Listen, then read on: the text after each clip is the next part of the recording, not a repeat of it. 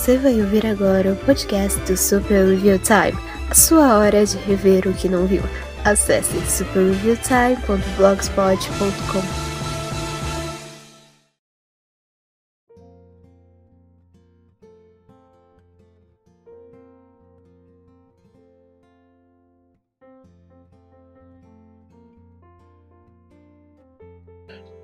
Susanna, don't you cry for me. I've come from Alabama with a band of one money. Olá, está começando mais um Capão Comenta, trazido até você pelo Super Event Time, pelo O Filmante, que infelizmente eu não tenho tido muito tempo para dar atenção e escrever artigos sobre desenhos antigos, mas eu vou fazer isso assim que eu puder. Eu sou o Kapan Katsuragi, apresentando, obviamente, o Kapan Comenta, como eu já mencionei. Eu acho que eu mencionei, eu não sei porque eu tô muito cansado. Eu ia, eu ia gravar esse podcast ontem, né? Ontem, ontem eu assisti Capitã Marvel, passei praticamente o dia todo fora. Assim que eu voltei, eu ainda queria é, continuar a escrever o artigo do Padrim, queria gravar o podcast e isso porque eu ainda teria que pesquisar algumas coisas sobre o podcast antes. Eu não consegui fazer nada do que eu pretendia fazer, exceto pesquisar os, os assuntos do podcast. E eu terminei de pesquisar agora há pouco. Mas tudo bem. Ontem eu tava tão cansado que eu, eu me levantei, que tipo, eu tenho um copo d'água aqui do meu lado, né, com, com uma tampinha e um canudo que eu fico bebendo direto. Uh, e aí eu, ontem à noite eu fui eu me levantei para botar mais água porque tava acabando para começo de conversa. Tava acabando a água e eu tava totalmente sem saco para me levantar e encher de novo, né? Que eu tava com preguiça. Chegou um momento que minha sede tava no auge. Eu, não, vou ter que me levantar e eu tenho que me levantar e botar um pouco mais de água. Eu fui fazer isso e eu esqueci de levar o copo. Aí eu cheguei no meio da cozinha. Ah, é, eu tenho que ter um copo para botar água. Aí eu voltei e peguei o copo. Eu tava, tava cansado a esse, a esse nível. É. Mas tá tudo bem agora, mas agora já posso gravar em paz, eu já posso com a cabeça um pouco mais fresca. É, eu tô testando alguns métodos ainda de, de gravação, porque né, a gente nunca para de, de, de, ficar testando coisa nova, de ficar testando método novo, programa novo. No caso meu que fui obrigado, porque o Vegas desistiu de mim. Eu não sei porquê, eu era um era um cuidador tão bom para ele. E agora, como notei que o nome do cachorro do Art era Vegas e eu provavelmente devia fazer alguma piada sobre isso, mas nenhum de vocês iria entender a menos que eu dissesse que o Art tem um cachorro chamado Vegas. Mais da metade de vocês nem sabe quem é o Art, né? Que não seja de Riverdale. Porque sim, eu ainda estou acompanhando, é a minha, minha lembrança semanal de que existem coisas ruins no mundo e não podemos ter coisas boas. Que o mundo é um, é um lugar sombrio, tenebroso, onde pessoas morrem. Nossa, como eu odeio Riverdale. Enfim, vamos falar de coisa boa. Depois que falamos de Capitã Marvel, claro. Mas primeiro vamos falar sobre Capitã Marvel e sobre o filme. E é. Só. Eu, eu ia fazer. Eu, eu, normalmente eu faço um artigo tradicional, né? Quando eu faço. Quando eu vejo um filme que está saindo ainda, eu faço um artigo tradicional, normalmente. Né? Mas tem filme que eu simplesmente não tenho nenhum saco de escrever. Uh, Vingadores Guerra Infinita, eu tava com zero saco para escrever. Uh, Capitão Marvel também, mas eu eu quero pelo menos devagar um pouco aqui, porque.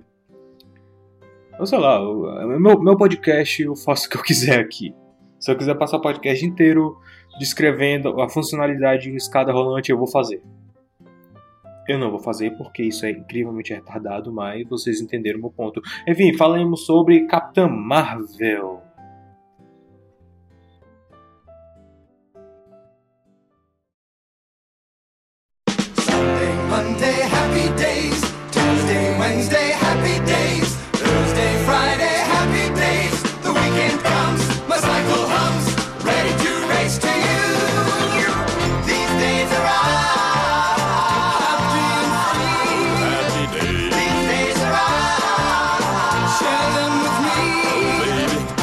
Gray sky, hello blue. There's nothing can hold me when I hold you. It feels so right, it can't be wrong. Rocking and rolling all week long.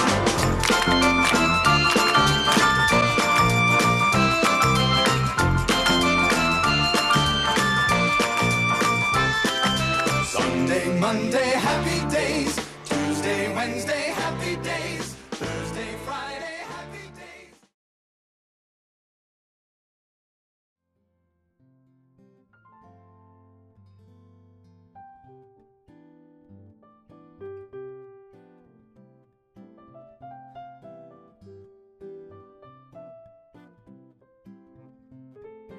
Claro, desde o começo que vai ser comentário com spoilers leves.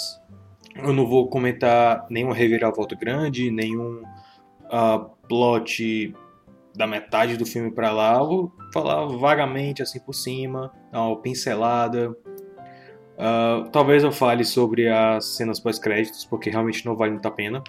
Eu vou falar sobre as cenas pós-créditos. A, a primeira cena pós-créditos. Aí, nesse momento, metade de vocês já fecharam o podcast. Ah, mas, né, cena pós-créditos é, é, é o de menos, né? É o tipo de coisa que, se você quiser realmente ver, você vai ver, porque é uma experiência diferente. Você quer fazer parte, eu acho, eu não sei. Mas fazer parte da. Ah, vai, Kamen Rider! Ê, passou o cara na moto. Você quer fazer parte da tradição de ver as cenas pós-créditos e esperar e. Eu acho que é isso, eu não sei. Mas basicamente, primeira cena pós-créditos. A gente vê ela se juntando com os Vingadores. Eu não vou dizer como, não vou dizer as falas específicas, mas é basicamente isso.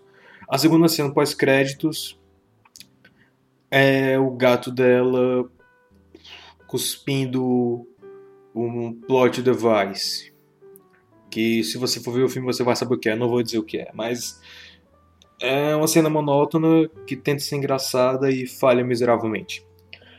Bom, sobre o filme, a história começa com uma guerreira Kree, né, no meio de uma guerra entre os Kree e os Skrulls. Ah, e ela parece ter lapsos de memória, ela sofre de perda de memória, né? Ela basicamente adore, só que com músculos e antipática. Só que ela tem uns poderzinhos de, de fogo ou energia, nunca fica exatamente claro, mas eles explicam que é uma forma de energia, mais ou menos, você pode deduzir isso. Eu- eu acho que não é fogo, fogo como tocha humana, mas é uma forma de energia, de calor. E ela é treinada em combate corpo a corpo, combate físico, tradicional. E em uma das missões ela acaba vindo para a Terra e descobrindo sobre o seu passado aqui na Terra. E ela encontra Nick Fury e aí é, esse, esse é um dos problemas principais do filme, que ele basicamente não tem um foco. O filme começa parecendo um sci-fi tipo de guerra, um sci-fi de guerra tipo Halo ou talvez Guardiões da Galáxia, ele ele pega um pouco isso também. E depois ele vira meio que um buddy cop movie com a Capitã Marvel e o Nick Fury indo atrás dos Skrulls que chegaram na Terra. E aí depois meio que vira Star Wars, eu não entendi muito bem. tipo, eles vão atrás dos Skrulls, mas aí os Skrulls na verdade são do bem. E eu sei lá. É um filme meio perdido assim em termos de, de foco. Ele não sabe exatamente o que ele quer ser. Ele não, sabe, ele não sabe se quer ser um filme de guerra. Ele não sabe se quer ser um filme de herói. Ele não sabe se quer ser um, um, um buddy cop. O que eu acho um desperdício desgraçado desse filme é que ele se passa nos anos 90, mas ele não tem um clima dos anos 90. É estranho, porque, tipo, tem elementos clar, claramente noventistas ali, tanto dentro da, da cronologia dos filmes da Marvel, como, por exemplo, a gente vê o Nick Fury com os dois olhos, a gente Coulson como novato, né, os Vingadores não foram formados. Uh, e a gente vê, por exemplo, Blockbuster, Radio Shack, a Ampiveta lá menciona um maluco no pedaço em algum momento, mas é, é, é tipo é estranho porque é um filme que se passa nos anos 90 e os anos 90 estão meio que vindo com essa força de nostalgia, meio que substituindo os anos 80. E é estranho que eles não tenham tomado proveito disso, né? Em estilo, em carregar um pouco mais essa noventicidade, eu não sei. Eu não sei se também. Porque ele se passa nos anos 90, mas muito do que a gente vê no passado da Capitã Marvel era nos anos 70, final dos 80, e aí eles. De novo, não tem muito foco nisso, nem nisso eles têm foco. Uh, eu não tô nem exatamente reclamando, mas é só tipo, eu tô notando que é estranho eles não fazerem isso. Seria uma jogada tipo muito fácil, muito segura para eles. O que mais? Brie Larson. Ela eu continuo achando muito babaca. Se você ouvir meu podcast anterior, você vai saber disso. Continuo achando ela incrivelmente babaca e retardada, né? Ainda não sei se foi se é coisa da cabeça dela ou se o pessoal de marketing resolveu mandou ela fazer o que ela fez, falar o que ela disse para promover o filme para bolha deles, né? O que é o problema também, porque o marketing desse filme foi desgraçado, né? Foi quase tão divisor quanto de Caça Fantasmas. Não, de novo, não chegou lá, mas chegou bem perto. E o marketing do filme falhou em tipo mostrar a Capitã Marvel como uma heroína gostável, uma heroína simpática. Porque no filme ela é simpática. Em alguns momentos ela tipo, ela, ela já é melhor do que o Homem de Aço do Zack Snyder, né? O Superman que era para ser aquele pilar de simpatia e heroísmo e altruísmo e gentileza, mas ele fica com aquela carranca o filme todo e você tem mais medo do que se sente tipo, aquele é um cara que vai me ajudar. A Capitã Marvel, ela tem os momentos descontraídos dela, ela consegue sorrir, ela consegue contar piada, né? Contar piada naquele tipo assim de de, de militar, né? É, e algumas coisas assim para ela faz sentido e pro Nick Fury não faz. Por exemplo, ele pergunta para ela é, como eu sei que você não é um Skrull? Aí ela destrói um, um usa raio dela para destruir o que era? Era uma máquina de Kickbox, né? Era uma máquina de Kickbox. Aí ele, ok, o que isso prova para mim? Na cabeça dela aquilo faz sentido. O time da cena é engraçado. E ela diz, o Skrull não faria isso. Ao mesmo tempo, eles nos dão essa peça de informação da construção da raça dos Skrulls, né? Da, da, construção do mundo. É interessante. E ela consegue ter os momentos lá de diversão dela, a gente vê ela uh, com a melhor amiga dela e a meninazinha lá. Ela é uma heroína mais simpática do que o Superman, mas. E ainda assim, tem uns momentos que ela tem aquela carranca, aquela cara de antipática. No filme, é, eu vejo mais como justificado, porque ela tá querendo analisar quem são se alguém é um Skrull ou não. Que eles explicam, os Skrulls são uma raça de alienígenas que podem.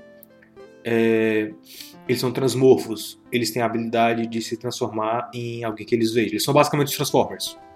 Né? Os Skrulls são basicamente Transformers, só que do tamanho de um humano e de carne.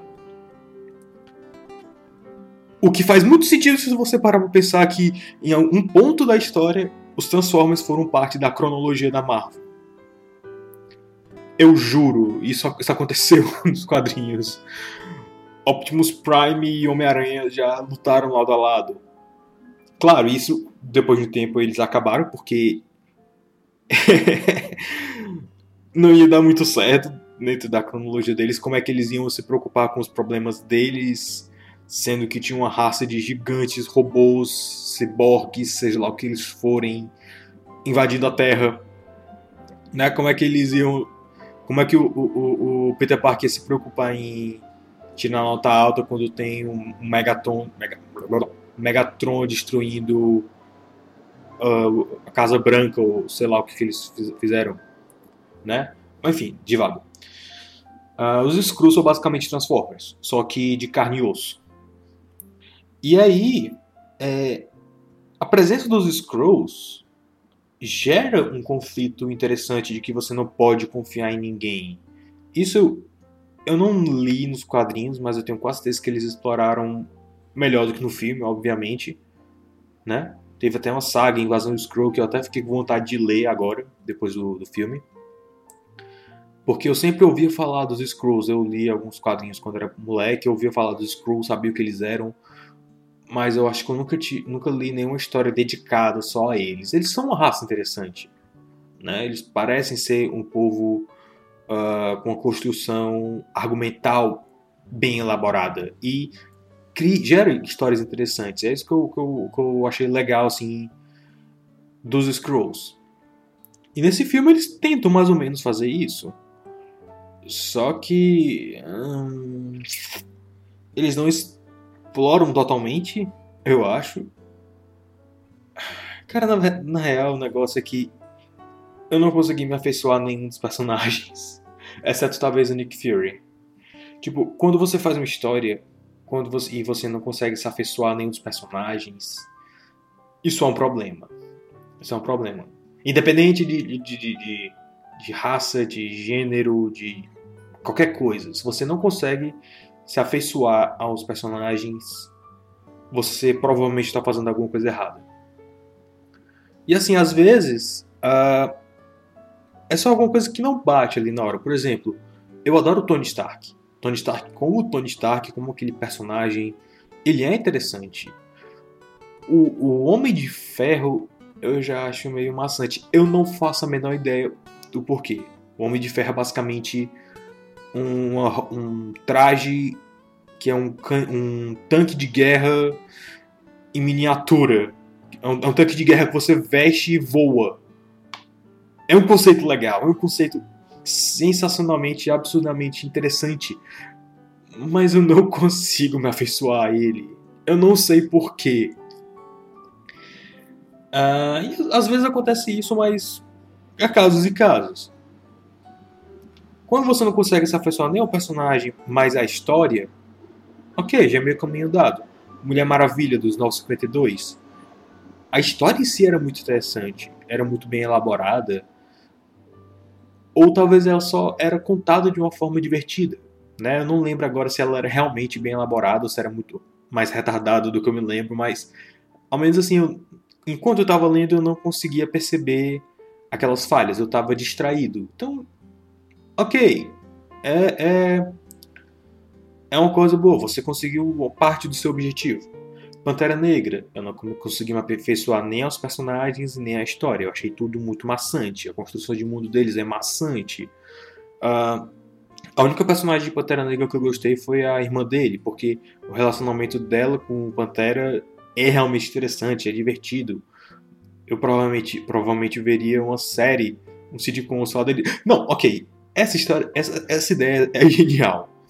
Um sitcom do Pantera Negra e a irmã dele vivendo num apartamento em Nova York e, tipo, ocasionalmente ele tem que sair e resolver alguma treta com os Vingadores. Cara, seria, seria sensacional.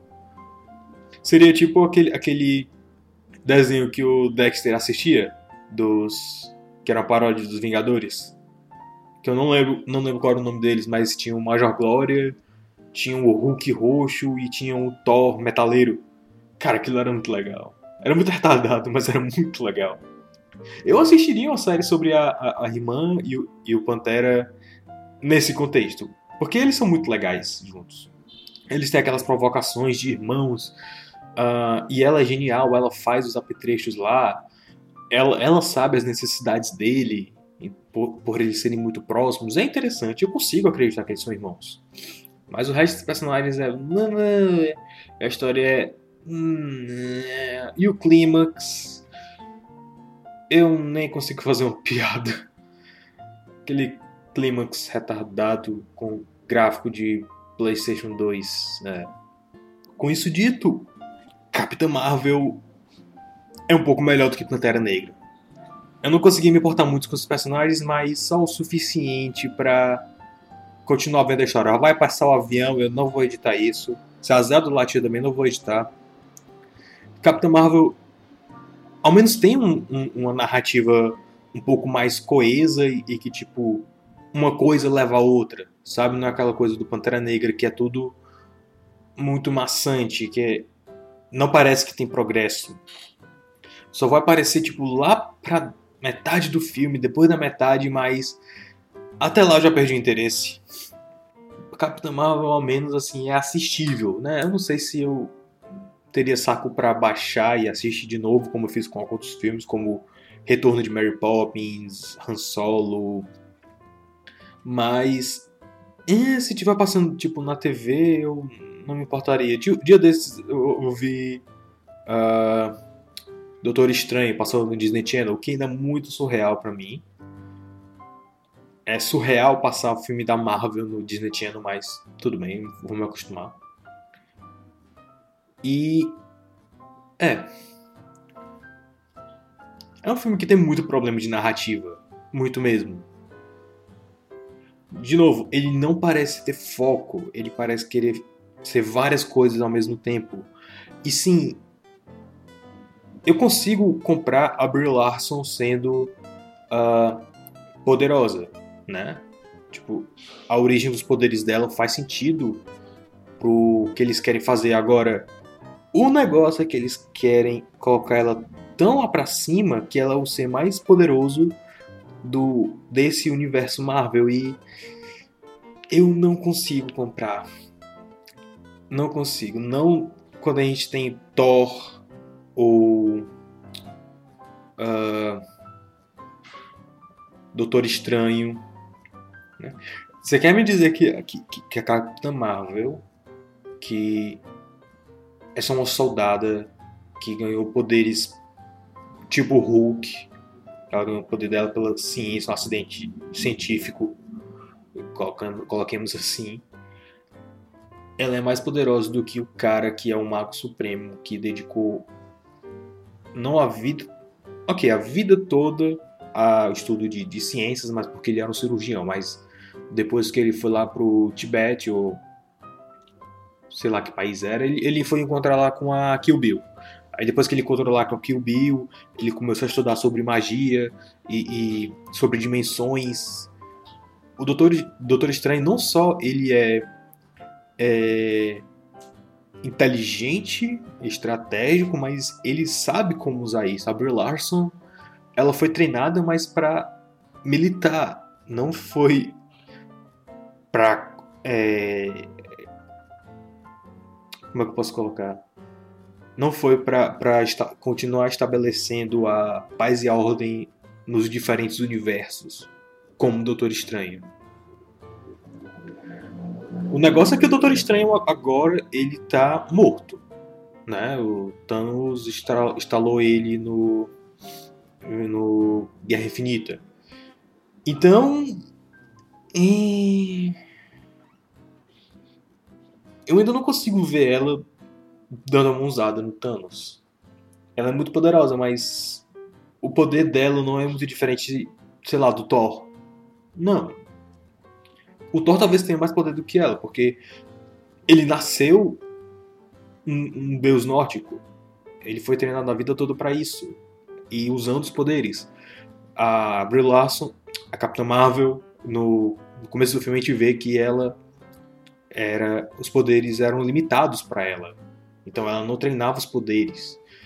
Não tem como num salto de 20 anos, né, dos anos 90 para cá, ela ter aprendido a dominar os poderes dela tão bem a ponto de dar uma usada no Thanos.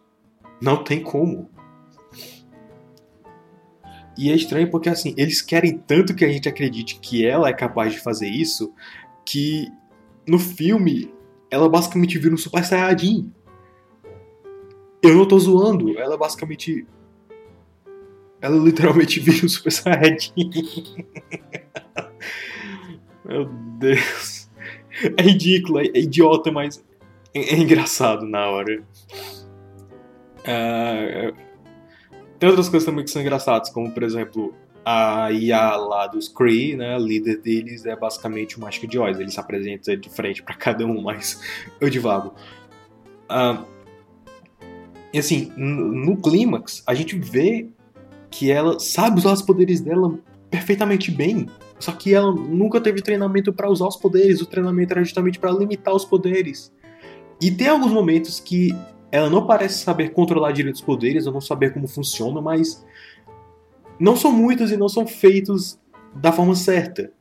Eu acho que era porque a diretora não queria mostrar a Capitã Marvel como mais fraca, só mais ou menos fraca, né? Porque a gente não pode ofender o ego das meninas do público, eu acho.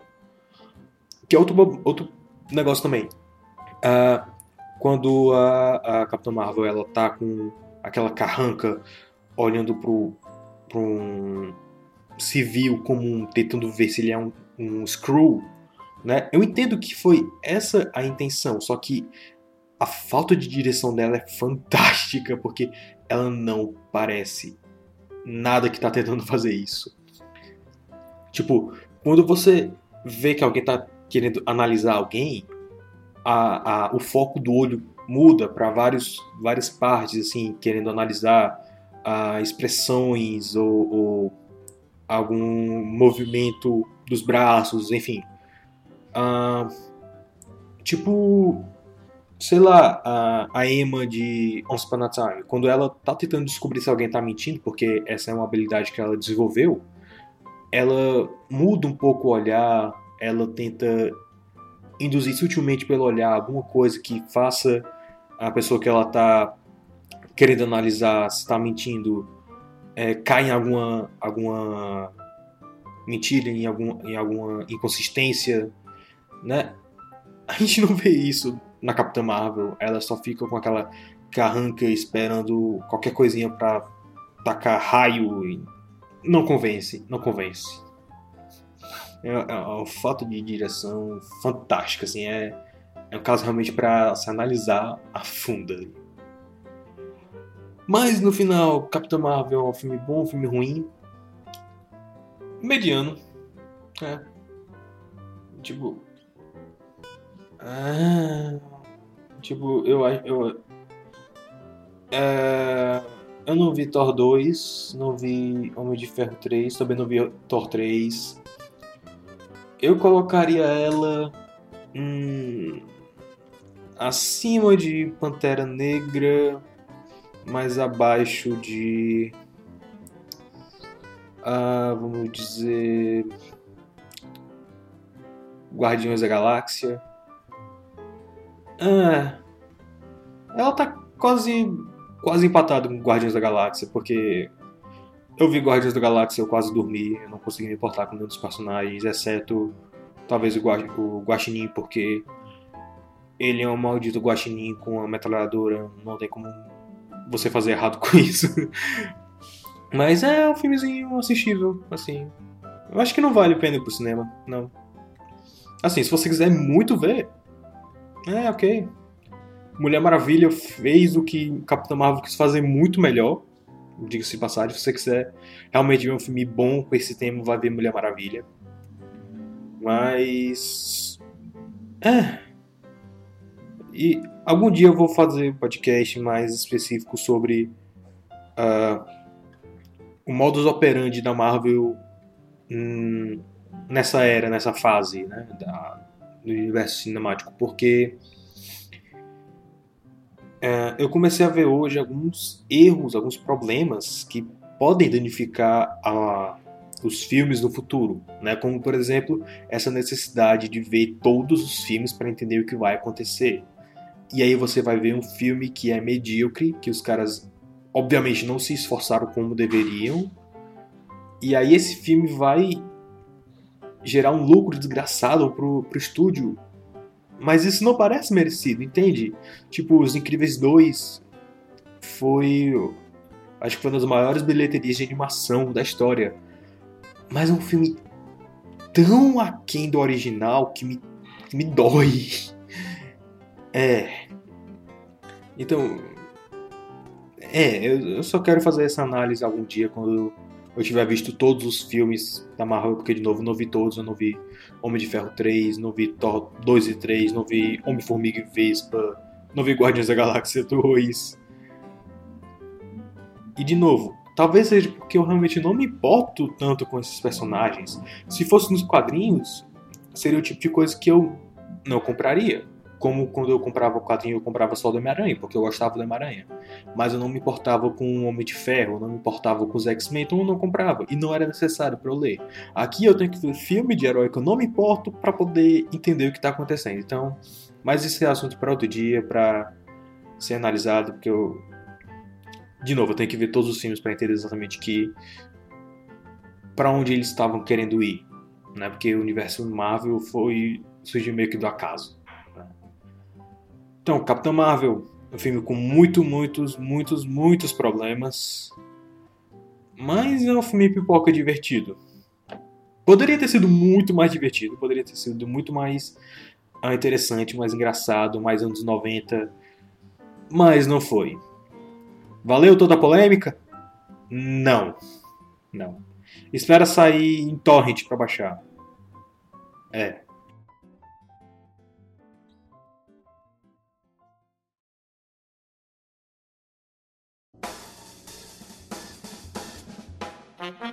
Você está ouvindo o podcast Super Review Time.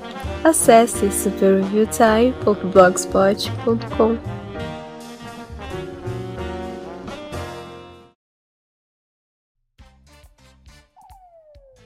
Ok, dando um intervalo rápido aqui para agradecer aos nossos padrinhos, o João Carlos e o Cauã Alves.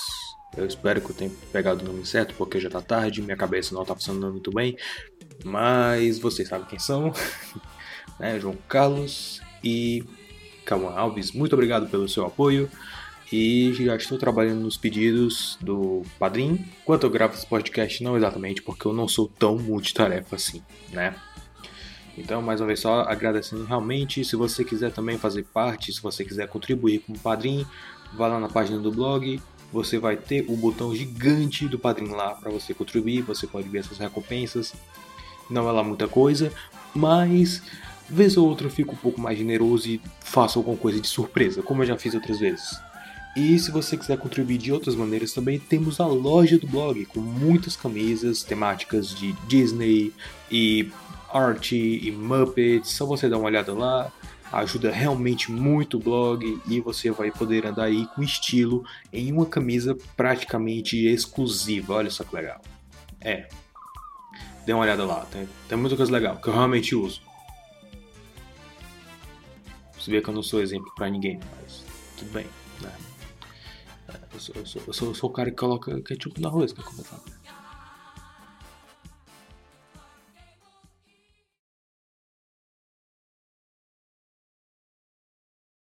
Out there, outside of Yonkers. Way out there beyond this hick town, Barnaby. There's a slick town, Barnaby. Out there, full of shine and full of sparkle. Close your eyes and see it glisten, Barnaby. Listen, Barnaby.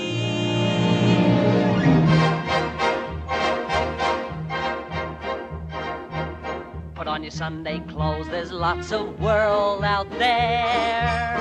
Get out the brilliant brilliantine and dime cigars.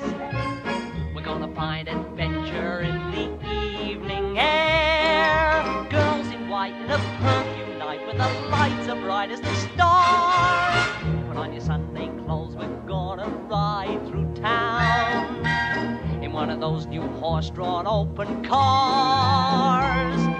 We'll see the shows at Delmonico's and we'll close the town in a whirl. And we won't come home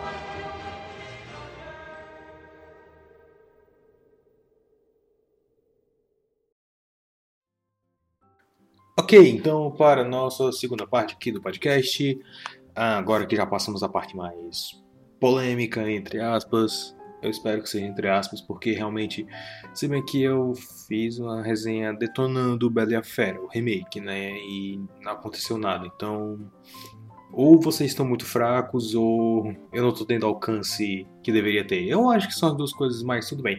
Mudando de assunto, vamos aqui falar sobre Disney Plus. É, Disney Plus, o serviço de streaming exclusivo da Disney, né, que foi um dos motivos que ela acabou comprando a 20th Century Fox, né, que é para expandir a biblioteca, ter filmes de peso e a gente vai falar sobre alguns desses filmes aqui. Né? Mas primeiramente o que eu quero falar? Bom, uh, ah, para quem não sabe a Disney já tem meio que um serviço de streaming né, em alguns países. Aqui eu acho que não, mas nos Estados Unidos, nos Estados Unidos eles têm Disney Movies Anywhere. Na Europa eles têm outro que eu não estou lembrando o nome agora. E no Japão eles acabaram de lançar o Disney Deluxe, né? Que não parece ser o projeto final do Disney Plus, né? Não tem a maioria das coisas que deviam ter, tem mais coisas recentes, tem Zootopia, Procurando Dory, Moana, Frozen, uh, aí tem alguns filmes dos Vingadores, não todos, né? Tem tipo Homem de Ferro 3, tem uh, Homem-Formiga Vespa, se não me engano. Eu vi os, os posters por cima, tem Star Wars, né? Eu não vi em detalhes, até porque eu não sei ler japonês, né? E o site que eu li não parecia ter tanta informação assim, ou tinha, eu tô me esquecendo agora, foi um dia complicado. Mas o fato é que eles já têm esses serviços de streaming pelos países, né? Não sei se uh, eles lançaram no Japão com esse nome e no decorrer eles vão mudar para Disney Plus, né? Como se fosse uma preparação. O que é estranho porque nos outros continentes não vi ainda terem Disney Plus. Uh, por enquanto não parece ser uma coisa em escala global, né? Eles estão querendo mirar uh, Estados Unidos, Canadá e Europa principalmente. Eu vi no site de, de empregos da Disney que eles estão procurando gente uh, da Alemanha e da França para trabalhar no Disney Plus. Mas uh, não é sobre isso que eu vou falar hoje. O que eu vou falar é mais um wishful thinking, né? Uh, um, como seria legal se? O que, que poderia ter nesse Disney Plus que poderia inclusive atrair gente para assinar o serviço, né? Porque, como você sabe, eles vão tirar tudo que eles têm na Netflix, né? Eu não sei quando, ou se isso vai ser gradual, se vai ser de uma vez, mas o fato é que eles pretendem tirar e colocar tudo no serviço de streaming deles.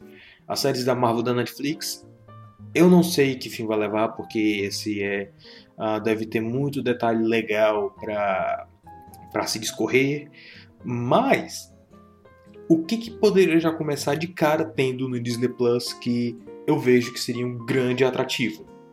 O Disney Channel. Não só as produções recentes, não só uh, vejamos. Ah, o que, que tá rolando no Disney Channel agora? Eu não assisto mais Disney Channel. Tá, além de Enrolados, de Gravity Falls e. Star. Tem umas sitcoms que tá rolando, mas eu não me importo o suficiente para ver. Uh, tinha até uma sitcom agora dos, dos dois irmãos que são youtubers, alguma coisa assim, não? Eu lembro que tem Bizarre de Vark, mas não é essa, não é essa que eu tô pensando. Bizarre de Vark é, é outra coisa. Bizarre de Vark parece mais a versão iCarly deles. Eles não são exatamente youtubers, pelo que eu entendi. Eu não sei, eu só vi os, aquelas vinhetas que eles fazem deles mexendo com animais dentro de caixa, tentando adivinhar o que é e etc. Eu não vi exatamente o que é, mas.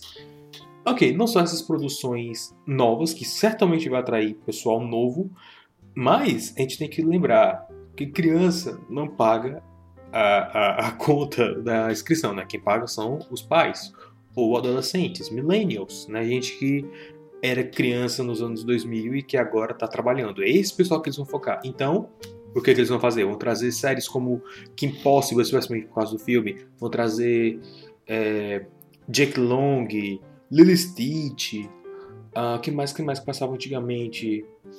Uh, Jesse, provavelmente, Boa Sorte Charlie, até porque essas séries, algumas delas estão no Netflix, né? Jesse, Boa Sorte Charlie, Agente Casey, uh, Even Stevens, que eu não sei o nome que teve aqui, Família Radical, né, The Proud Family.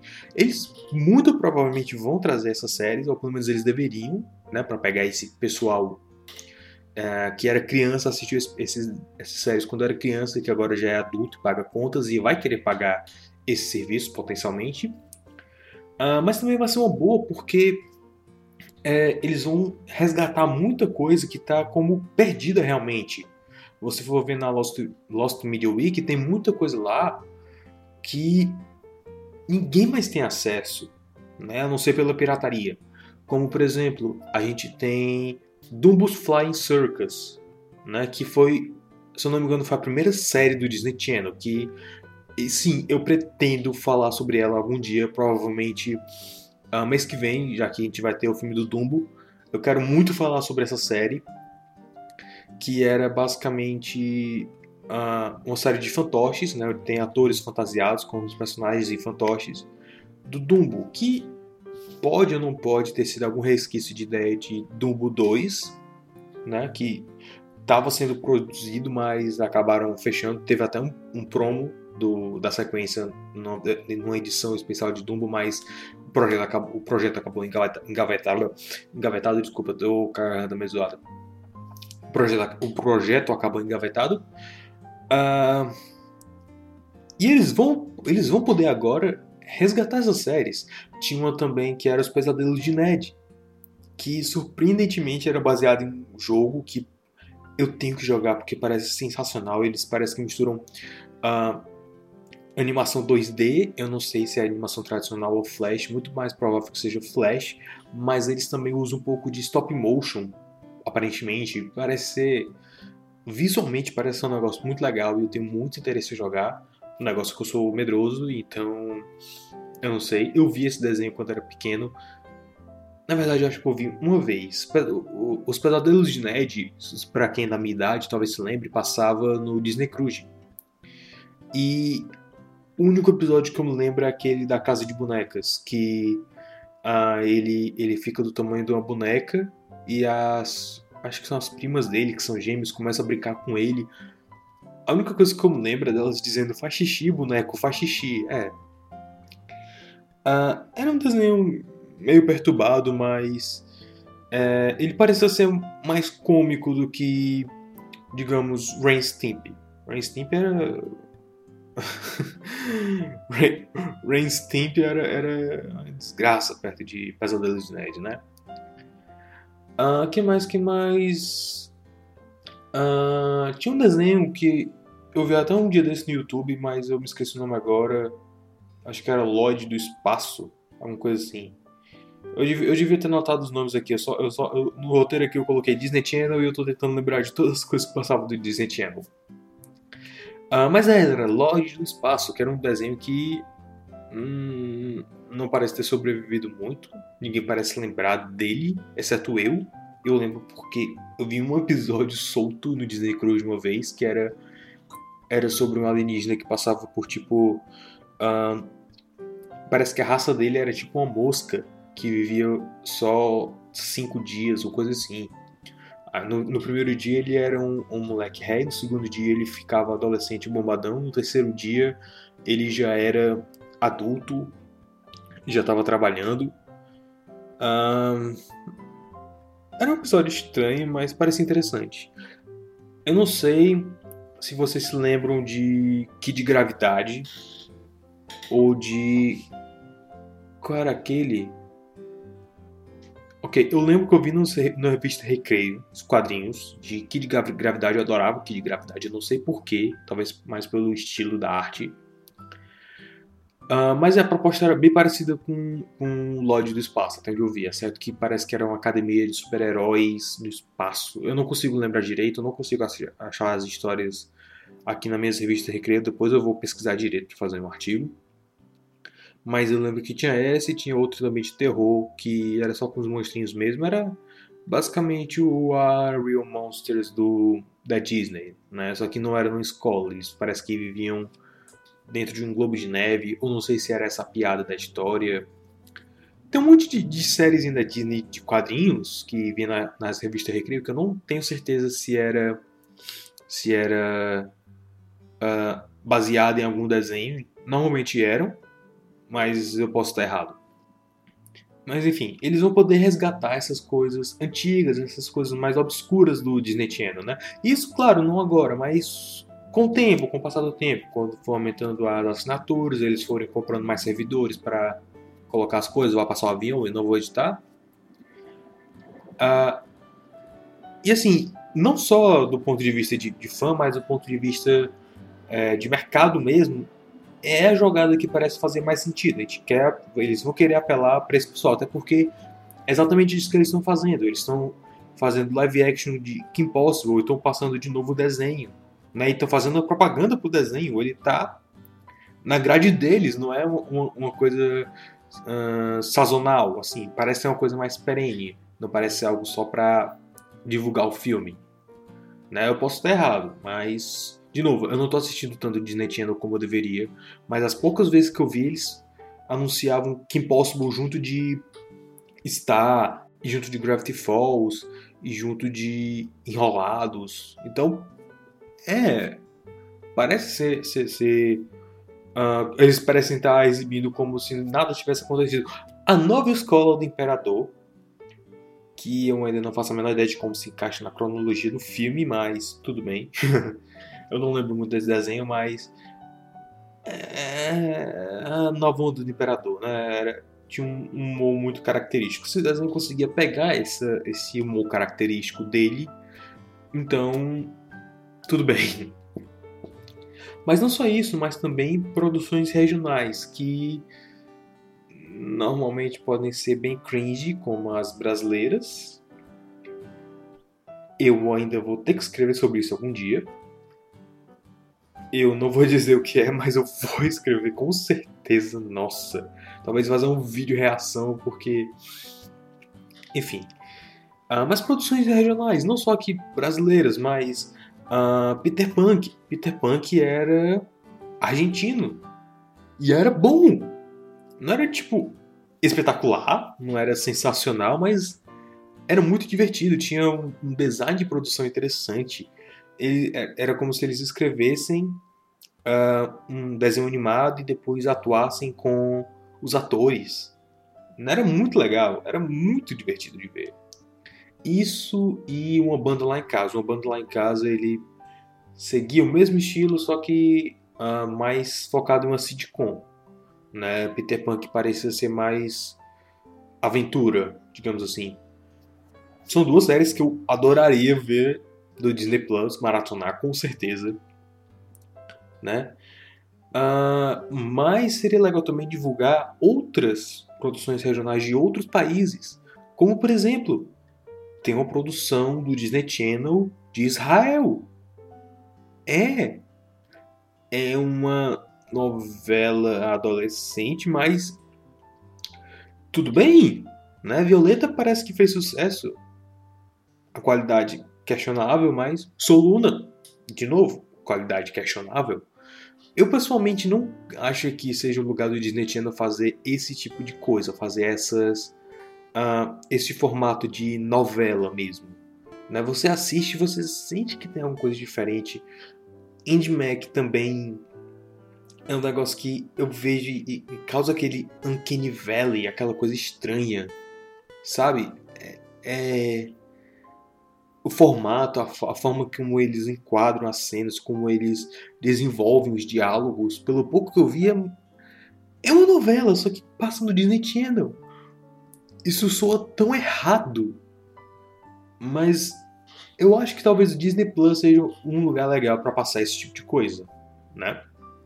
Digo, se eles querem realmente fazer e tem um relativo, uma relativa popularidade, eu não vejo por que não, né? É, a, a, propósito, a versão, a, a produção israelense era Diário de Amigas, né? Eu, eu lembro até que passou na Disney no Brasil, mas eu não lembro por quanto tempo ficou, provavelmente não foi tão popular. Uh, mas também temos aquela produção filipina escondida dos Três Cabaleiros, ou foi feito nos Estados Unidos, foi lançado nas Filipinas por que motivos. E temos um desenho animado chinês de Lily Stitch. O lore de Lily Stitch é uma coisa louca. Lily Stitch virou uma franquia que não dá mais para você acompanhar. Quando você acha que já viu de tudo, eles vão fazer outra coisa. Tem o filme Lily Stitch, tem Stitch o filme, tem Lilo Stitch 2, Stitch deu defeito, tem Leroy e Stitch, eu tenho quase certeza que tem Stitch Angel também, E aí tem Lily Stitch, a série, que é aquela que passou no SBT, que todos nós assistimos e que era sensacional. Temos uh, Stitch no Japão. E temos Ai Stitch. E quando eu digo ai é AI, né, como em amor. Só que é o trocadilho de I, de eu em inglês. É, é clever. Very clever. China. China. E sim, esse, esse desenho existe, tem tipo três episódios e parece muito aquela, aquelas produções hip-off, aquelas coisas uh, copiadas, aqueles bootleg. Né? Só que a própria Disney fez. É. Cara, é tão bootleg que tem não só a Lilo chinesa, mas tem a Nani chinesa e tem o David chinês. Claro, todos eles com nomes trocados, mas tá lá. é, é surreal, é surreal. E, claro, não ia esquecer Fireball. Todos olham pra Fireball. Exatamente! Fireball é, um, é um, uma série animada da Disney no Japão, que é sobre uma robozinha que usa Maria Chiquinha e é fofolete e ela fica debatendo com um outro robô que parece a GLaDOS, se eu não me engano. Se eu não me engano, se eu não me engano ele foi inspirado um pouco no design da GLaDOS. Eu posso estar errado. Mas é a melhor forma que eu posso descrever. Ele é basicamente a GLaDOS, só que homem. Então, a, essa robozinha a Fireball e esse robô que eu esqueci o nome, eles ficam conversando sobre os hábitos humanos e ficam fazendo piadas. E é uma série bem curta. Tipo, cada episódio tem 3 minutos no máximo. É o tipo de coisa que você pode parar agora o que estiver fazendo e assistir. De fato, eu lembro que uma vez eu, eu parei, eu me sentei para assistir, eu vi toda a temporada enquanto eu comia cereal. É. Pois é. Então, é o tipo de coisa que eles poderiam totalmente fazer nesse, nesse serviço novo, né?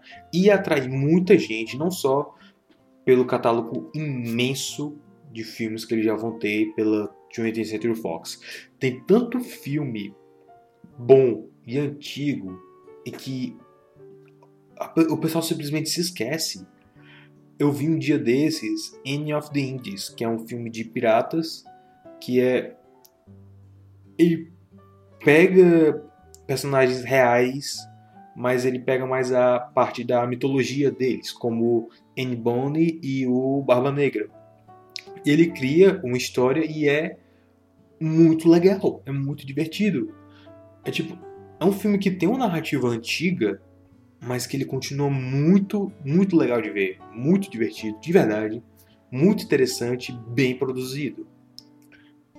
Claro, você nota os sinais do tempo nele, né, algumas falhas de narrativa, de atuação que é, é um pouco antiquada demais, mas a, eu, vendo esse filme até isso funcionou a favor dele, porque a Anne Bonny, que eles nunca chamo ela por Annie Bonny, só Annie, mas ela é a capitã dos piratas, né, do bando pirata, e ela é aquela pirata casca grossa, bruta, rabugenta. Ela é basicamente um pirata, só que ela é mulher. E aí isso já causa um, uma construção de personagem interessante nela. Aí ela encontra com o cara, aí ela começa a se apaixonar por ele e a atitude dela sobre ele muda. E aí acontece alguma coisa no meio da história que ela volta a ser aquela pirata que ela era antes, só que bem mais bruta. É, é uma construção de personagem muito interessante, muito bem feita. Eu, eu amei esse filme. Quando lá pra metade do filme, quando ela tá se apaixonando por ele, eu fiquei. Ah, não, é aquele tipo de filme. Mas aí aconteceu um twist e a Anne reagiu a esse twist. E não só ela, mas o cara também. E o Barba Negra. E eu... Isso é um bom filme de pirata. A moda antiga. É muito legal, muito interessante. Então, como esse, tem vários outros filmes da 20th Century Fox que são muito interessantes de trazer. A minha Meu questionamento fica só em como eles vão vender esses filmes, como eles vão marketear, né? Vai ser como a Netflix, vai ter algum sistema de sugestão. Uh, a gente vai poder ter acesso a esses filmes facilmente. Vai ter um, um, uma forma de descobrir essas pérolas. Eu não sei, mas seria muito legal.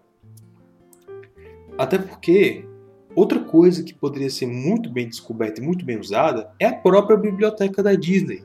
Talvez você não saiba, Ok, você sabe, mas você não tem consciência do tamanho que é a Disney só por ser a Disney. Uh, tem os filmes live action, né? Tem a, fora a animação, que ok, vamos falar da animação. Uh, Bob Iger disse que eles vão fazer, eles vão lançar todos os longos animados da Disney nesse serviço de Branca de Neve até Moana ou Frozen 2, eu não sei quando vai lançar, mas todos, todos, todos, todos, todos. E algum tempo atrás, o Sr. Iger disse que estudava um meio de trazer Song of the South de volta. É. Então, isso, isso é uma possibilidade.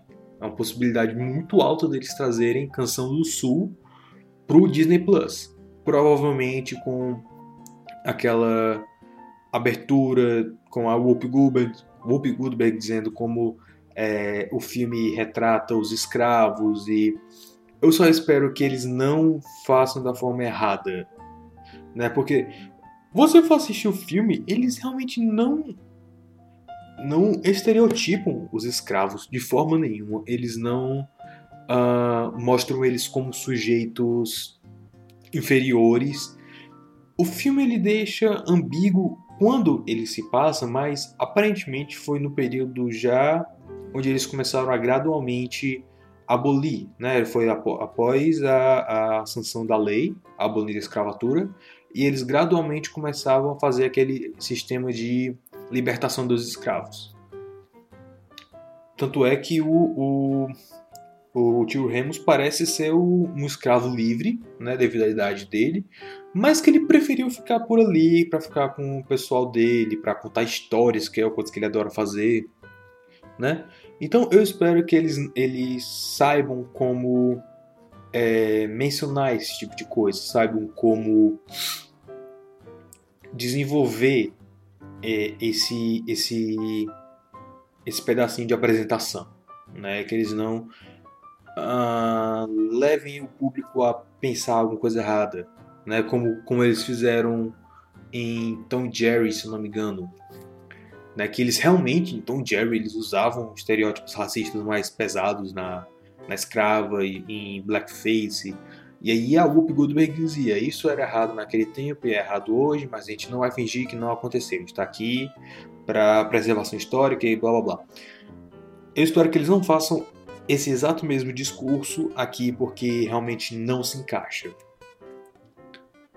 Mas com isso dito, hum, a Disney tem uma incrivelmente, perturbadoramente longa biblioteca de live actions. Só de Herbie deve ter uns 10 filmes, no mínimo. E tem muito filme que é raro. Tem muito filme que quando eu tava fazendo o Walt, eu deixei de, de, de, falar porque eu não achei download em canto nenhum. Só pra ter ideia, Babies in Toyland. É, é, eu esqueci o nome que deram aqui no Brasil, mas você for ver lá no, no, na retrospectiva, você vai saber o que é. Eu quase não consegui encontrar eu, eu, eu achei um, um download bem ruimzinho na época, eu acho que era o único, porque eu realmente queria falar muito, muito, eu queria muito falar desse filme. E tanto é que os prints lá estão ruins. Agora que eu fui achar que postaram uma versão em 1080p HD desse filme, é, eu baixei. Eu acho que eu vou é, refazer o post só com as imagens novas para ficar melhor de ver, né? Mas é isso, é uma raridade. Uh, Darby O'Gills, que eu acho que é um dos meus filmes favoritos uh, desses underground da Disney. Eu não consegui achar. Eu, eu, eu, eu lembro que eu baixei, eu não sei se foi direto do Kiss Cartoon ou se foi de algum torrent obscuro. Eu sei que eu quase não consegui achar pra baixar um, um, uma versão boa desse filme. Eu, e a versão que eu tenho não é lá essas coisas ainda. É assistível, mas. Né? Aí com o Disney Plus isso poderia mudar. A gente poderia ter essas versões em HD, remasterizadas. Esses filmes que, que as, são muito bons e que às vezes passam desapercebido. Ou filmes que são muito ridículos e que vale a pena pelo valor histórico. Tipo, sei lá, um astronauta na corte do rei Arthur. Esse filme existe, podem procurar. Tem tanto filme, se, você, se vocês forem ver a, a lista dos filmes na Wikipedia em inglês, vocês vão ver cada, cada marmota. Eu eu vi aquela lista praticamente todo dia e ainda assim hoje eu olho, meu Deus, que filme será esse? Eu nunca ouvi falar. É, é muita coisa. Eles têm o filme da Poliana. Além disso, o que mais eles poderiam fazer? Antologia Disneyland. Ah, para quem não sabe, quando o Walt ele quis fazer a, o parque, né, ele precisava de financiamento e ele juntou vários investidores e ele foi atrás de patrocinadores e ele acabou encontrando um patrocínio grande, um apoio grande na emissora ABC. Né, e a ABC ia ter parte do, das ações do parque. Em troca, ele poderia fazer o programa, ele faria o programa Disneyland, seria um programa semanal, né? Onde ele mesmo seria apresentador, o próprio Walt Disney iria apresentar, e eles iam passar um, uh, versões resumidas dos filmes, iam passar parte de making off, isso tudo enquanto eles divulgavam a Disneyland. Cada semana o programa era focado em uma coisa diferente. Por exemplo, quando eles passavam Alice, Pai das Maravilhas, era parte da Fantasyland. Quando eles passavam Dar, é, Dar, Darby Fantasyland. Quando eles passavam Davy Crockett, Adventureland. Quando eles passavam algum filme que tinha uma temática mais sci-fi, era em Marte, Tomorrowland. Quando eles passavam o Disney Nature né, que eram os filmes de natureza, meio documentário, meio narrativa, era o. Eu esqueci o nome. Eram Quatro Terras. Ah, era, era Fantasyland, Tomorrowland, Adventureland e a outra era Animal Land. Era? Era isso? Meu Deus, que vergonha, eu esqueci o nome das quatro lentes principais do, dos parques Disney. Ah! Ah, que ódio! Onde é que isso acontece? Enfim, mas enfim, vocês me entenderam. São quatro lentes nos parques, cada semana era dedicada a fazer referência a uma dessas lentes do parque, ao mesmo tempo ele fazia propaganda uh, ah, para o futuro parque. E tem muita coisa né, nessa antologia que acaba sendo perdida. Tem documentário sobre o making of de como eles faziam os filmes, como eles faziam as animações. Tem as próprias apresentações do tio Walt. ele ver ele apresentando o programa era um negócio sensacional, era um negócio fantástico. Muito disso acabou saindo em DVD, mas não foi tudo. Uh, Clube do Mickey também, eu tenho quase certeza que saiu em DVD, mas não foi tudo que é onde a gente viu, onde, onde a gente podia ver os Musketeers é, fazendo projetos para o Walt, né, projetos assim, entre aspas, como aquele de Road to Oz. Né, eles fizeram uma apresentaçãozinha bem rápida do que poderia ser o filme baseado nos livros do Mágico de Oz. Com eles mesmos. Né? Então esse tipo de coisa é muito interessante para a gente ver, para ser preservado até, Especialmente séries e filmes como Dave Crockett e Zorro. Eu parei para ver Zorro um dia desses, eu não via desde 2013, quando passava no TV Metrópole. É uma série muito divertida. É uma série de aventura pura. É muito legal e ainda tem um pouco de lance de, de, de super-heróis que a gente está acostumado, como o Don Diego de la Vega basicamente o Clark Kent. Ele é um desastrado, ele é um, é um frangote, ele é um frouxo, mas ele usa isso para que ninguém suspeite que ele é o Zorro. É, é espetacular, é sensacional. O problema aí seria quem tem os direitos autorais do Zorro, né? Porque assim, a Disney produziu a série, é deles, mas eu acho que eles não, é isso que eles, eles precisariam pedir permissão para quem quer que tivesse os direitos autorais do Zorro, a menos que o personagem já tivesse caído em domínio público, que eu não, eu acho que não, senão a gente teria bem mais coisa de Zorro hoje em dia. Ou então porque ninguém realmente quer fazer nada com o personagem, eu não sei. Mas é porque às vezes dá esses probleminhas. Por exemplo, a Disney fez o filme do Tarzan, né? Só que e a família é, deixou usarem o personagem no primeiro jogo de Kingdom Hearts. Mas por algum motivo que só Deus sabe o que foi, eles não permitiram que fizessem para os outros jogos de Kingdom Hearts. E é por isso que Sora não se lembra do mundo do Tarzan em Kingdom Hearts Chain of Memories, né? Isso provavelmente vocês já sabiam, mas é sempre bom lembrar desse tipo de coisa, né? A gente vê o passado e se prepara para o futuro. Dessa forma, eu não sei se Zorro seria algo que eles iriam deixar disponível. Seria muito bom, porque faz parte do, do programa, né? E não só isso, mas outras coisas também. Disney. Certeza que eles vão botar Disney Nature. Certeza que eles vão botar Simpsons. Eu não tô aqui para falar o óbvio. Eu quero, eu quero pegar aquela coisa que ninguém pensa mais. Ah, vamos lá, vamos lá. O que mais que eles poderiam colocar curtas, curtas e materiais raros. O que, que esses materiais raros que eu digo é os curtas de guerra, uh, aqueles, aqueles curtas que a Disney fez, mas que o público, o grande público não tem grande conhecimento, como por exemplo os curtas que eles faziam para o fã clube do Mickey na época.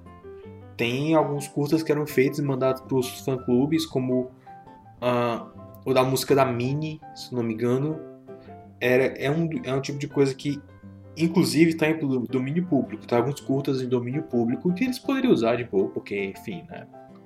Mas tem muito material bom mesmo nesse Disneyland. Tem.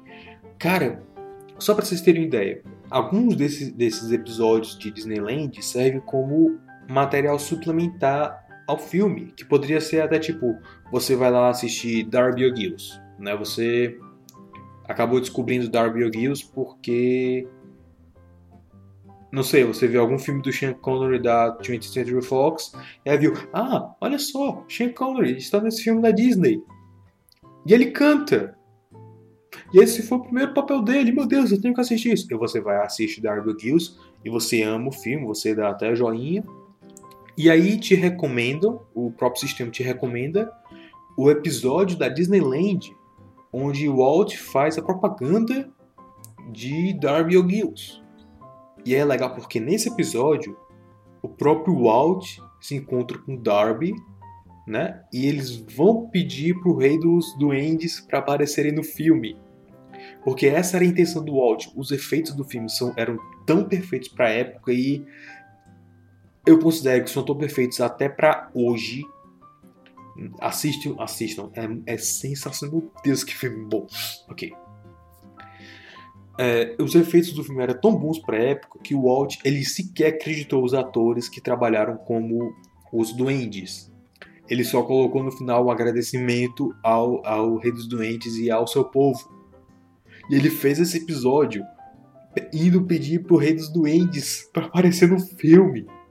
Cara, isso, isso é isso, esse é o tipo de, de, de sinergia e tipo de uh, ilusão, de magia que a Disney é conhecida.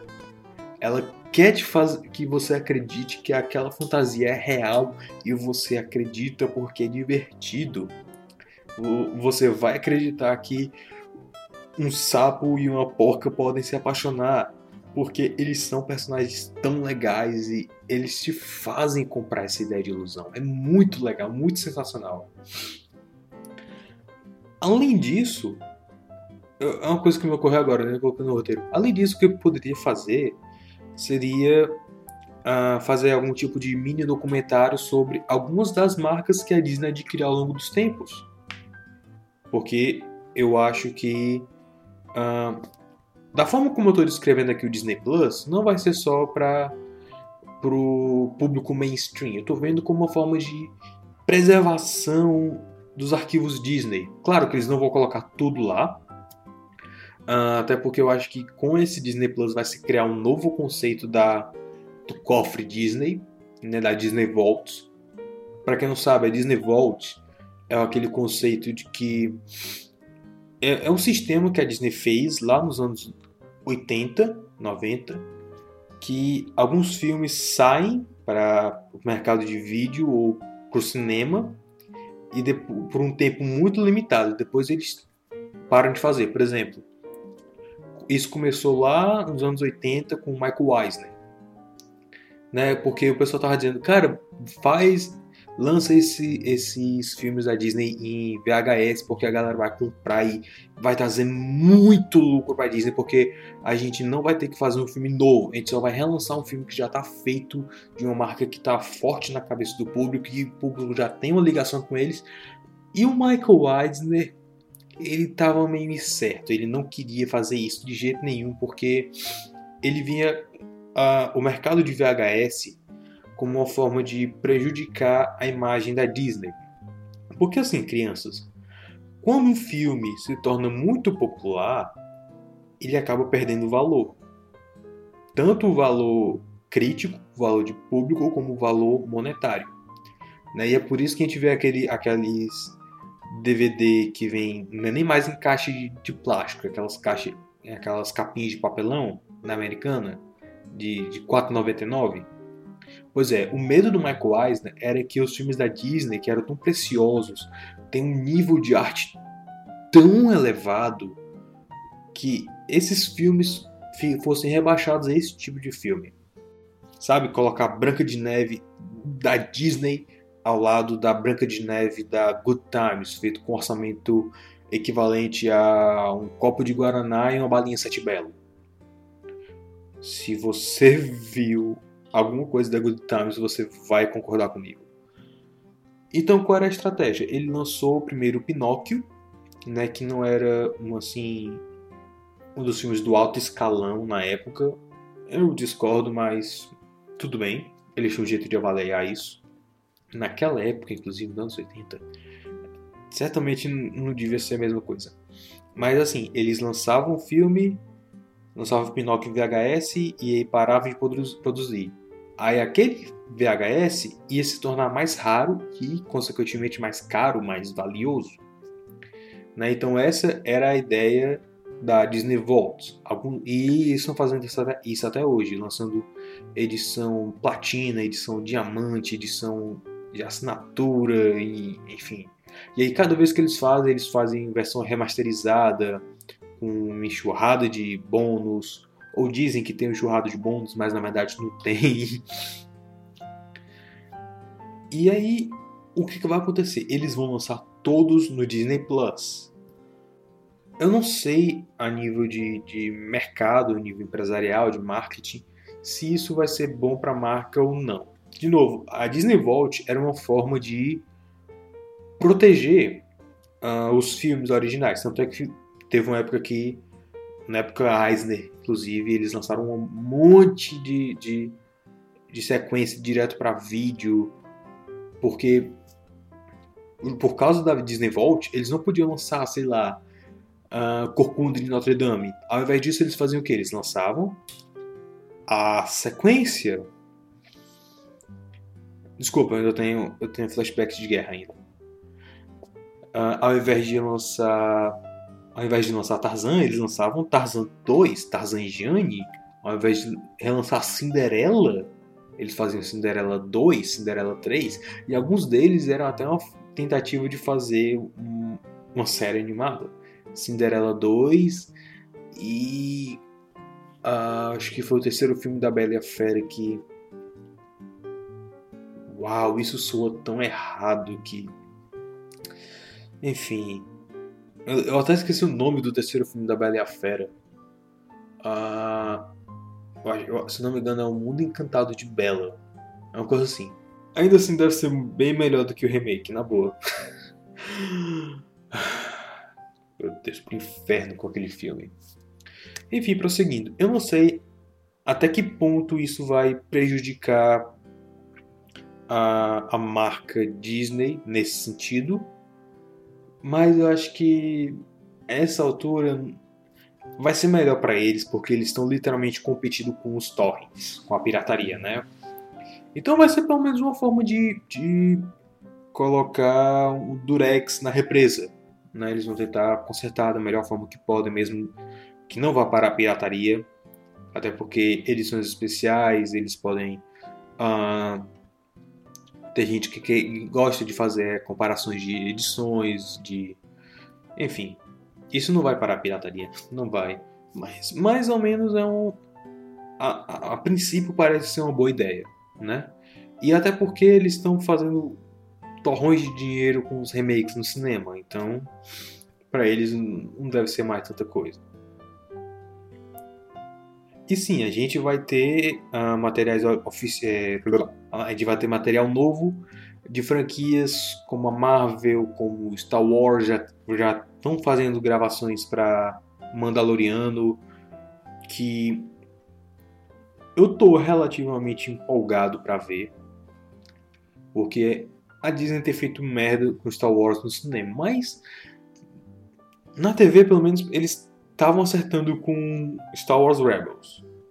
Aí veio aquele Forces of Destiny que é curto para YouTube e não é mais que isso. É interessante, mas ah, eu não pararia para sentar e assistir aquilo a menos que eu fosse obrigado. E teve aquele Cara, por quê? Os caras Ok, eles, eles pegam os áudios originais do filme e fazem uma animação por cima. A animação é impressionante em alguns momentos, em outros ele, ela, ela só prejudica a intenção original do filme, como aquela da Princesa Leia salvando os caras lá, né? Porque mesmo com o áudio original, na animação eles conseguem fazer a Princesa Leia mais bruta e antipática e os caras mais retardados e molengas. Eu não sei como, mas eles conseguiram. Mas Mandaloriano parece interessante, porque eu sempre gostei dos Mandalorianos, da, da mitologia em torno da raça, é, em torno das armaduras. Eu sempre achei que era um elemento interessante de Star Wars e que no meio mais mainstream nunca foi tão desenvolvido. A gente teve o lance com Boba Fett, que é superestimado, a beça, mas foi o que gerou todo o interesse na raça dos Mandalorianos.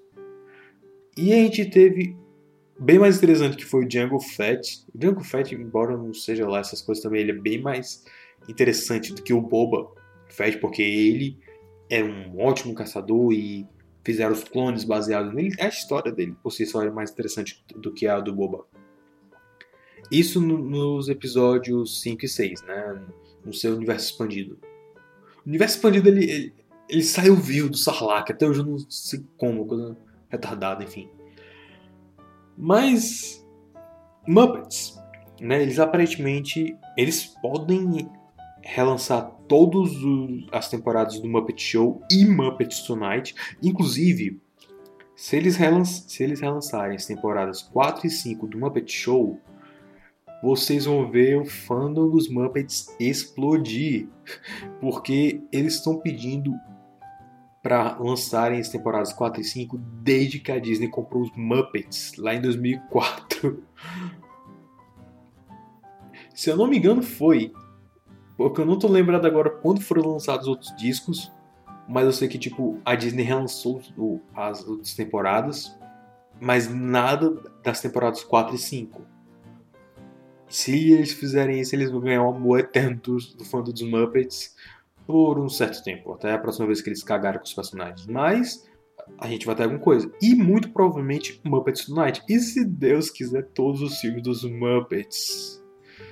Ai. Ah, sim, claro, a série da ABC. Eles provavelmente vão botar porque, né? Muppet Babies. muito provavelmente vão botar Muppet Babies, até porque é uma série que está em alta agora, está em produção, né? Eles querem valorizar, eles querem divulgar. E tem também. Ok, isso aqui é mais pessoal meu. Se eu tivesse no comando do Muppet Studio e tivesse em, em conversas com a Disney Plus sobre o que colocar, eu provavelmente faria um reboot do Muppet Show. Não necessariamente um reboot, reboot, mas como o Muppets Tonight foi. Apresentando personagens novos, com sketches novas, e os personagens clássicos, os personagens esquecidos. Porque Muppets Tonight foi isso. Ele trouxe personagens novos, o host era diferente, mas era como se fosse uma nova geração de Muppets sendo, sendo treinado pelos Muppets clássicos. Uh, talvez tivesse mais foco nos Muppets clássicos aqui, por enquanto, não, não, por enquanto não desse muito foco nos novos Muppets, mas o que poderia acontecer seria uma nova versão do Muppet Show, assim como foi o Muppets Tonight, talvez com outro nome, eu não sei, mas seria o Walter aprendendo como produzir um show com Kermit. Olha que sensacional! Walter foi o personagem que foi criado para para ressuscitar os Muppets. Ele é um fã dos Muppets.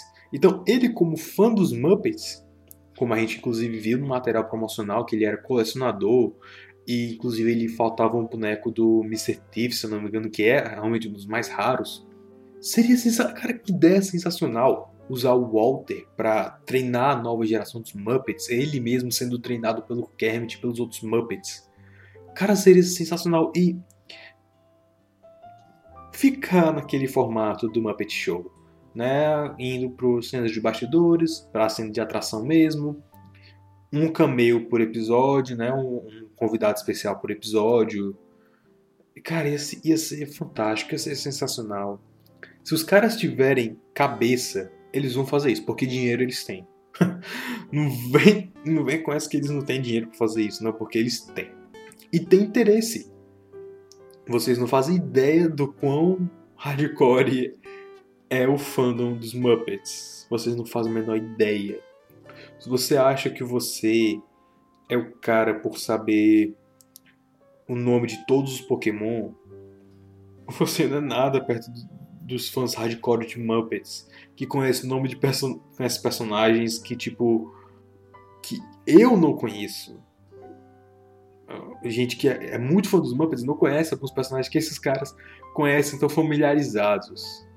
Né? Esses, esses caras são terríveis, nossa. Mas, pelo menos pelo pouco que eu vi, eles são tipo menos babacas do que os fãs da Marvel, da DC e de Transformers. Pelo menos isso.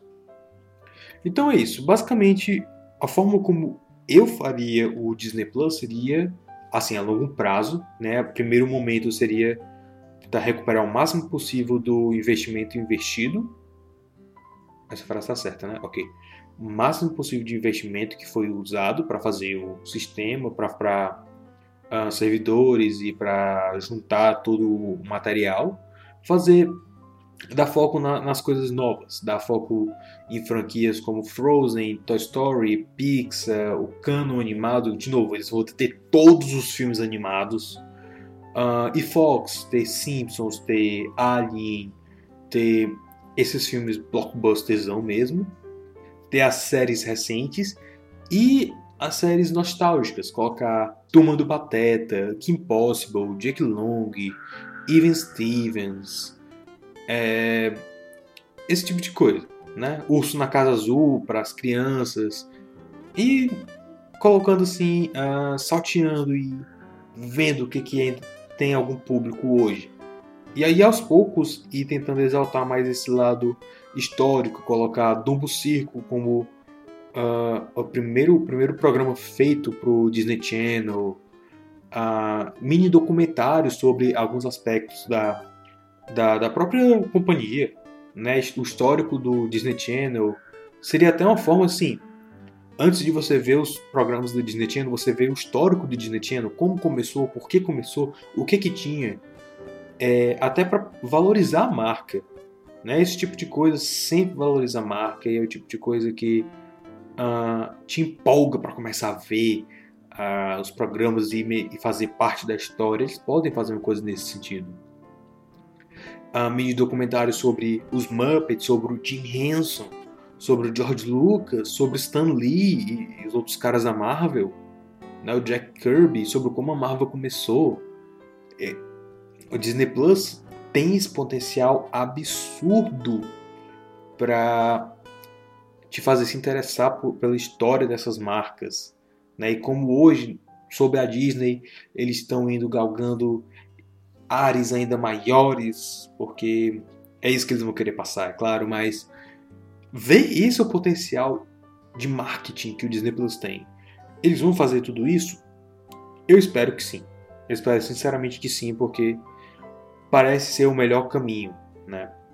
De novo, nostalgia está em alta. Se eles puderem apostar nessa nostalgia, eles vão estar indo no caminho muito certo, né? Em nostalgia e o que os produções recentes lado a lado, assim. E eventualmente com as produções históricas, com Zorro, com Darby O'Gills, com Disneyland e assim por diante. E por hoje é só, por aqui encerro o podcast. Eu espero que vocês tenham gostado. Se você tiver alguma sugestão, me mande que talvez eu vá dar uma olhada. Se você quiser sugerir alguma coisa, eu olho com mais carinho. Dá uma passada no padrinho, vê as recompensas, vê o que, que você pode fazer para ajudar. Dá uma passada na loja também, compra as camisas, pelo amor de Deus, eu tenho que fazer a feira.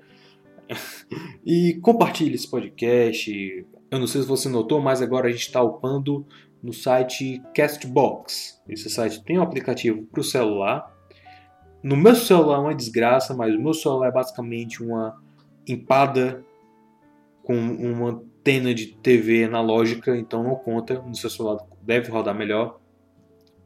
Uh, mas de qualquer forma, cria uma conta, se inscreve no, no canal do podcast.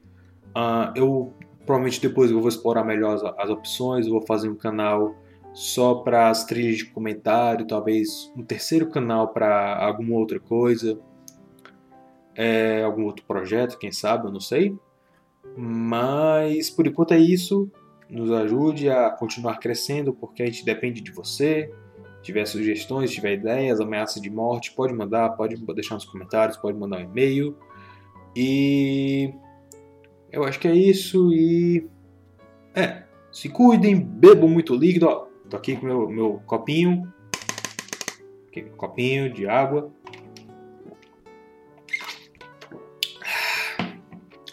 direto me hidratando aqui, né? Façam exercícios, comam frutas e legumes, respeite seus pais, use o cinto de segurança, se inscreva no canal. Mano, são, são quase 4h20 aqui, eu ainda vou continuar lendo o quadrinho aqui para fazer a resenha. Eu não tô parando de trabalhar esses dias. Então, me dê algum retorno, nem que seja em amor, me mandem abraços sei lá. Meu Deus, eu, eu não vou editar isso de forma nenhuma. Tá bom. Agora é sério, agora, agora eu tô indo mesmo. Agora eu tô indo mesmo. E. Tchau. Até a próxima.